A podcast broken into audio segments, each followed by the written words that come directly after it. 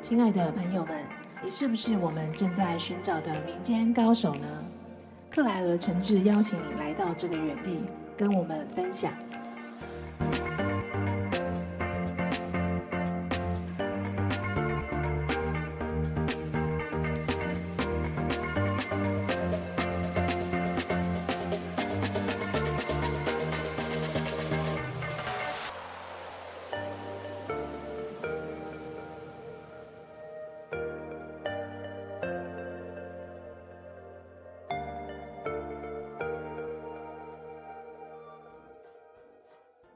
大家好，我是克莱尔，欢迎收听克莱尔克莱尔寻找民间高手。欢迎今天的大来宾 Joy。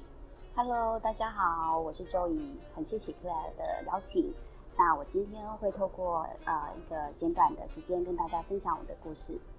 我们现在呢，请 Joy 来跟我们自我介绍一下。我的真正的职业呢，其实是呃资讯服务的业务。那我们的工作环境呢，主要是帮呃客户去找到有一些比较安全上面的疑虑。然后我也在这个工作上面也将近做了十五年以上的时间。那我们现在来聊聊你这项专长的技能是什么？呃，其实这个主题是民间高手嘛，所以呢，刚刚提到的资讯服务的业务呢，不是我的呃今天要介绍的内容。那其实我今天要介绍的是，我有一个历酒师的执照。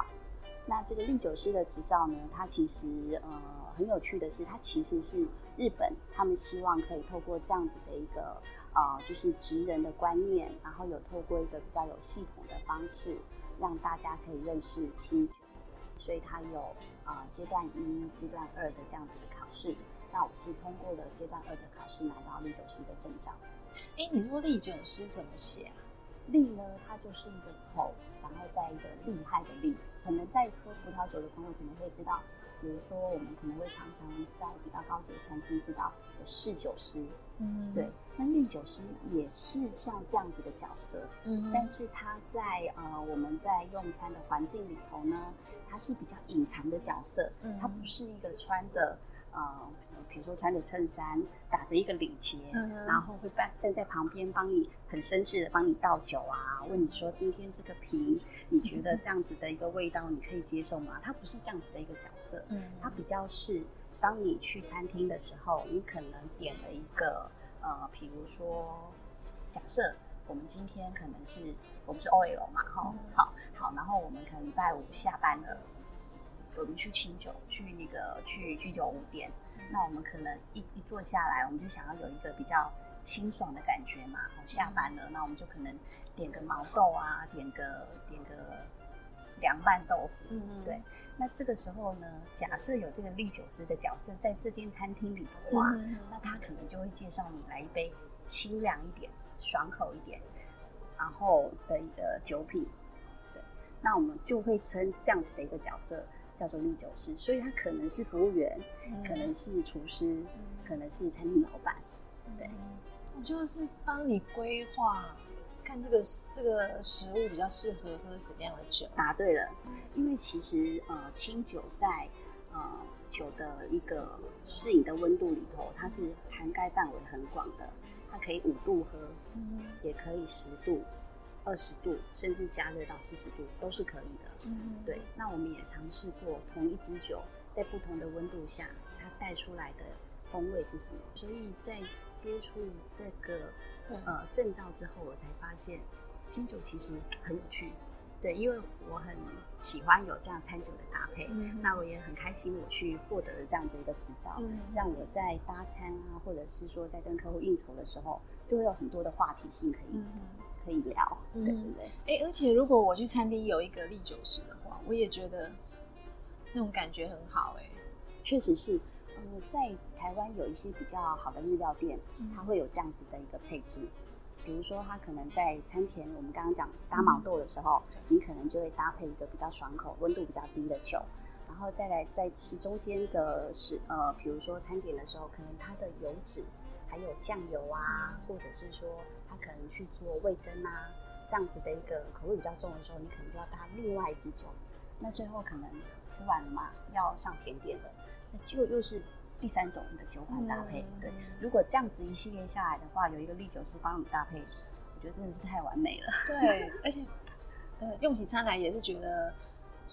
就会觉得很好吃，把它提味，把它提起来。答对了，答对了很，棒你很有观念。因为其实清酒它在我还没接触之前，其实我会把它想象成米酒，因为它确实是用那个就是用谷物去酿造去做二次就是并行不发酵，这就的的一个过程这样子。嗯对，所以呃，以前我们小时候印象中的清酒好像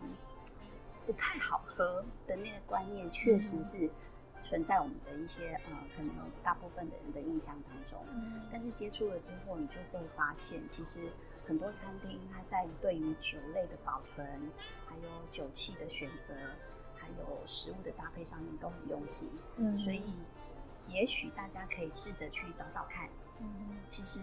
台北就有很多很不错的餐厅。对我也是成为历酒师之后，我才知道哇，原来我以前的世界怎么都不晓得有这么棒的地方。对，甚至是我在开始准备要去考历酒师的时候，我才知道原来在台北有那一种就是两个小时，呃，它叫做放题吧，嗯日日文叫放题，就是嗯无限让看让你可以畅饮两小时。那因为我要考历酒师，我要知道很多酒它的分类。如果你的资料库不够大，你永远就会选择错误的那一个，对？所以我在去考历酒师之前，我就花了时间去把这样子的一个资料库尽量把它凑齐，嗯至少在应付考试的时候，大家都知道那是那个答案，结果你选择错了。对，那也因为这样子准备历酒师的考试，我才发现其实，呃，在台湾的就是在清酒这件事情上面已经做得非常好，嗯。而且大家有兴趣的话，你可以去搜寻清酒吧，清酒吧，对，清酒，然后吧就是吧台的吧嘛，嗯。哦，酒吧的吧，你就会发现其实台湾有，嗯，再说台北，我印象中应该有四十几间，这么多，非常的多。然后台中应该有两间，那高雄的话应该有一到两间。哎，那我据我所知啊，你不是科班出身，就是根本跟这个没有关系，是吗？对啊、我我是念气管的，嗯，对，然后我自己当然就是，我觉得应该是个性使然哦，嗯就是说我刚刚有提到我很喜欢去餐酒的感觉对，那餐酒其实就是呃好的餐点，对，然后搭配适合的酒类。那呃以前我有接触过，有接触过葡萄酒，然后也有接触过 whisky，然后后来我就发现清酒这件事情，因为能够适应的温度很广，我觉得太神奇，怎么可以这样子有点犯规？怎么可以一支酒可以 PK 掉这么多的食物的类型？对，后就会慢慢的发现它其实呃，不管是在呃它整个的酿造的过程，包含米质啊，还有就是我们在讲植人酿造的的这个过程当中，还有就是它的水质的选择，甚至它在保存，都是很艰深的学问。那也因为这样子的一个关系，我才知道日本人做事情真的很，要怎么形容它？很注重细节是吗？呃，比如说，人家会问我说：“哎、就以你对，你觉得如果一条路就是十公里嘛，哈，往前往前走十公里，你觉得怎么样过去比较好？”那我们可能就会觉得就是直走啊，不是十公里嘛？哦，直直走嘛。可是，在这个学习的过程当中，你就会发现日本人在做清酒这件事情上，他们有很多可以简化的步骤，但是他们没有选择。除了他们遵循传统之外，然后有一些做法确实在做实验哦，是不需要的，嗯但是他们还是依循古法。嗯对，所以我对于他们这样子的文化、职人的一个执着，我很崇拜。嗯因为现在大家都会讲求速度嘛，讲求效率啊、KPI 啊。可是当你看到他是这样子，呃，竭尽一生的力量去酿出这样子的一个酒款的时候，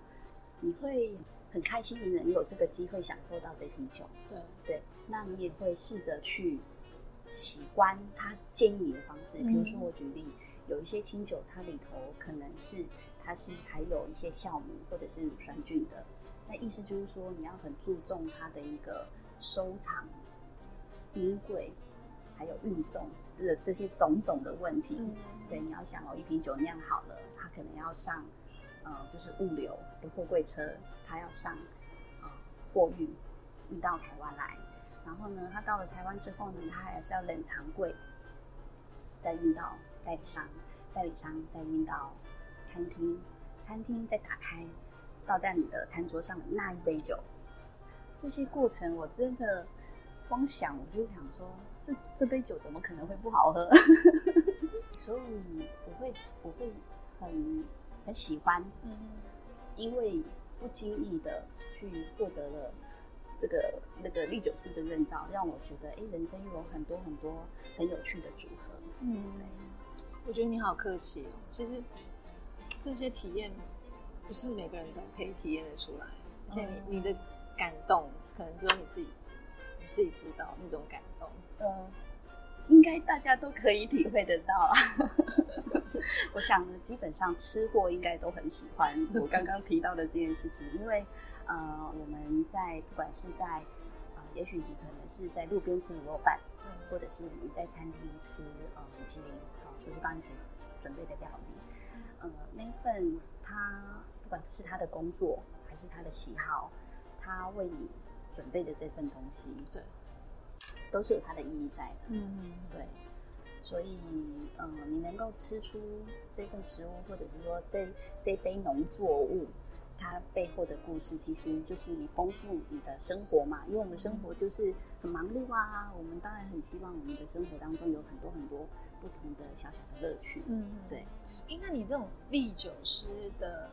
呃，跟品酒师不一样吗？品酒师是需要绝对的味觉，那你们也需要吗？嗯，这个问题其实，呃，应该可以这么回答，就是。在历酒师的考试过程当中，他在第一阶段的时候，他就需要去品尝。哦，他有分笔试跟盲饮。嗯哦，对，也是要。对，那这个盲饮呢，它大概会分几个类型。嗯，就是在清酒里头，你可以把呃，就是画一个十字。嗯左上呢，它是叫做熏，熏香的熏。嗯，然后呢，右下。对，是爽爽快的爽，爽酒。然后右下，哎，我刚刚是讲颠倒，左上右下，左上左下，左上左上左下，左上是熏，左下是爽爽，对。然后右下是纯，然后右上是熟。熟，对。你可以大概想象一下，大概就是熏爽纯熟这样。那这样子的一个约略的分类呢，其实。可能在餐厅是不太会出现的，但是你就可以把它想象说，假设你今天你可能像我刚刚讲到的，呃，我们刚刚讲的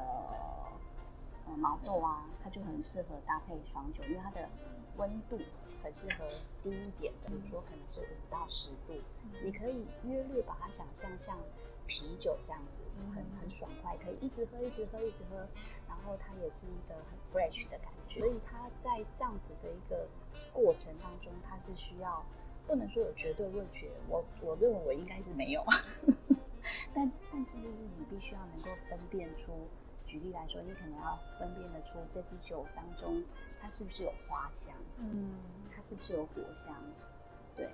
那这支酒如果有花香跟果香的话，它就是属于熏酒哦，就是在左上角。对，在左上角。那如果你想要温度很多元的话，那你可能就是应该会蛮喜欢所谓就是原物料的香味，比如说你可能喜欢马吉啊，嗯，喜欢熟米饭啊那种谷物的味道，那这种呢，你就可以从就是十度、二十度、三十度、四十度一路加加热，嗯，然后配你的料理。这样的味道才会出来，是不是？对，因为其实清酒它有一个很特别，就是它很搭配我们台菜。嗯，台菜就是酱油底嘛，嗯，哦，什么宫保鸡丁啊，然后这种就是口味很重的，它就是非常的适合。嗯，对，然后也可以凸显出就是食物的滋味。这一种类型的就是在唇右下角这边。嗯，对。那嗯，你说品酒师在历酒师他的绝对味觉，我觉得应该就是你要能够分约略，能够分出这样子的一个，比如说花香、果香啊、原木香，嗯，应该都不难。其实就是一定还是要品，还是要呃，就是还是要测味觉啦，不是说觉都不要，嗯，应该可以透过练习，透过练习就可以。因为我们人嘛都很喜欢美食，嗯大部分对。那你对你喜欢的香味，你应该也会有一点点的记忆度，嗯，对。然后透过嗯有系统的学习，应该也可以做到还不错的嗯。的一个方式。而且我觉得，如果知道这这方面的常识啊，像你这样子的话，去吃饭的时候，其实都会知道说，我今我今天吃的这道料理适合搭什么酒、是哎，是哎我觉得蛮蛮棒的。对，因为我是做资讯安全的业务嘛，那很常就会跟客户谈起我们公司的产品。那谈久了，客户都会 都会背了，你知道吗？那我们就会开始想要找一些话题啊，新的话题啊。那我们试着，这是我接下来的计划啦，嗯就是我就告诉客户说，因为我们都常常应酬吃饭啊，比如说配配葡萄酒啊，配 whisky 啊，那我们好像都没有搭配过清酒，这样他就说，哎、对，就不然你去考一个历酒师怎么样？客户跟我提起，我有把它放在心上。好，我获得历酒师的执照之后，我就跟客户说，我可以帮你圆梦了，我可以为了你办一场研讨会，小型的十人的，对，就是当天呢，你当然还是要来听我的产品哦，对不对？但是呢，我会有一个 session 讲清酒，对，就是那个刚拿到执照的历酒师帮你拿帮你讲清酒，他就很高兴，对。那当然我有就跟我老板讲这件事情，那老板就觉得太棒了，因为在我们这个业界好像没有人有历酒师还愿意办活动，对，就觉得蛮有趣的。